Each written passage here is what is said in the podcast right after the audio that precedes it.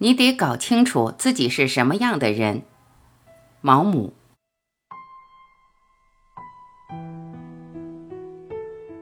人们总抱有一种幻觉，以为自己的意志是自由的，而且这种幻觉如此根深蒂固，以致连我也乐意接受它了。当我采取这种或那种行动的时候，总以为自己是个有自由意志的作俑者。其实事成之后就很清楚。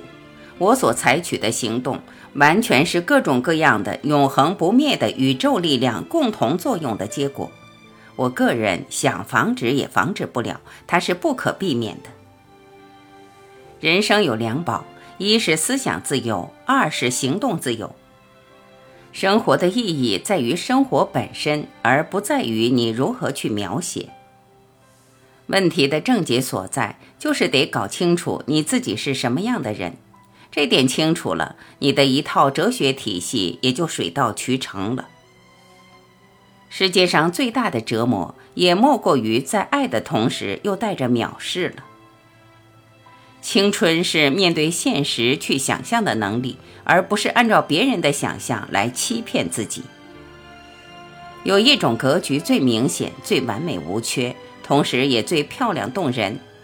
这种格局是一个人咕咕坠地来到人间，渐渐长大成人，恋爱结婚，生儿育女，为挣片面包而含辛茹苦，最终蹬腿弃世而去。但是生活还有别的样式的格局，这些格局虽杂乱无章，却是妙不可言。幸福从未涉足其间，人们也不追逐功名，但从中可以感觉到一种更加乱人心思的雅趣。魔鬼每时每刻都在窥探，一心想攫取他的永生不灭的灵魂。一个人仿佛是包得紧紧的蓓蕾，一个人所读的书或做的事，多数情况下对他毫无作用。然而，有些事情对一个人来说具有一种特殊意义，这些事情使得蓓蕾绽开一片花瓣，花瓣一片片接连开放，最后便开成一朵鲜花。世界上只有两件东西使我们的生活值得苟且，这就是爱情和艺术。我总觉得，你我应当把生命视作一场冒险，应当让宝石般的火焰在胸中熊熊燃烧。做人就应该冒风险，应该赴汤蹈火，屡险如一。幸福跟痛苦一样的微不足道，他们的降临跟生活中出现的其他细节一样。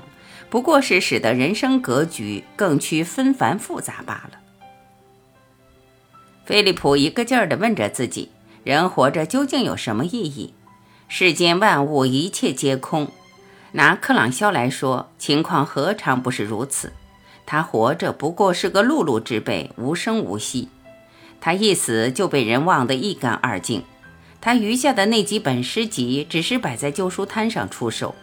他的一生似乎只是提供个机会给人写篇评论文章，除此之外就别无意义。实际上，受惠者的知恩报答心理要比施惠者的施恩图报心理淡薄得多。他不懂得在人生的旅途上，非得越过一大片干旱贫瘠、地形险恶的荒野，才能跨入活生生的现实世界。所谓青春多幸福的说法，不过是一种幻觉，是青春已逝的人们的一种幻觉。而年轻人知道自己是不幸的，因为他们充满了不切实际的幻想，全是从外部灌输到他们头脑里去的。每当他们同实际接触时，他们总是碰得头破血流。热情溢于言表，乃是缺乏教养的表现。热情冲动。绝非绅士应有的风度。菲利普认为，他抛弃了追求幸福的欲念，便是抛弃了他最后一个不切实际的幻想。用幸福这根尺度衡量他的生活，就显得很可怕。然而，当他意识到还有别的尺来衡量他的生活时，顿然觉得浑身充满了力量。幸福跟痛苦一样的微不足道。他们的降临跟生活中的其他细节一样，不过是使人生的格局更加复杂罢了。既然生活毫无意义，尘世也就无残忍可言。不论是做过的还是没来得及做过的事，一概都无关宏旨。失败毫不足奇，成功也等于零。它不过是暂时占据在地球表层的芸芸众生中间的一个最不起眼的动物而已。然而，它又无所不能，因为它能从一片混沌之中探出其奥秘来。人生的道路还长着呢，时间充裕的很。只要高兴，他可以花几年时间在人迹罕见的地方和在陌生的人群中到处漫游，而在那些地方。人们以各种各样的离奇古怪的方式生活着。他不知道他要追求什么，也不知道旅行会给他带来什么，但他感到通过旅行，他将会了解到生活中许多新鲜事，并为自己刚揭开的奥秘找到些线索。结果都会使自己发觉生活的奥秘更加不可思议。即使他什么也得不到，至少可以消除扰乱他心境的不安心理。人们是凭自己的情感去行动的，但是他们的情感有可能是好的，也有可能是坏的。看来他们的情感是把他们引向成功还是毁灭，纯粹是偶然的际遇而已。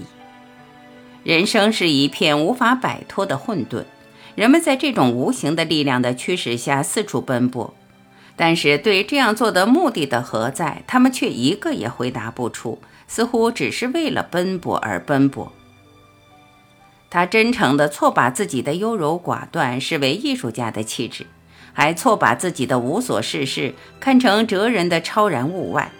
他心智平庸，却孜孜追求高尚娴雅，因而从他眼睛里望出去，所有的事物都蒙上了一层感伤的金色雾纱，轮廓模糊不清，结果就显得比实际的形象大些。他在撒谎，却从不知道自己在撒谎。当别人点破他时，他却说谎言是美的。他是一个理想主义者。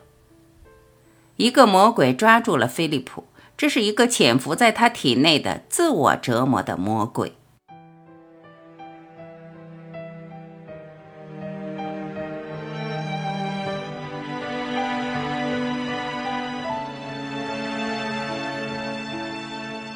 感谢聆听，我是晚琪。再会。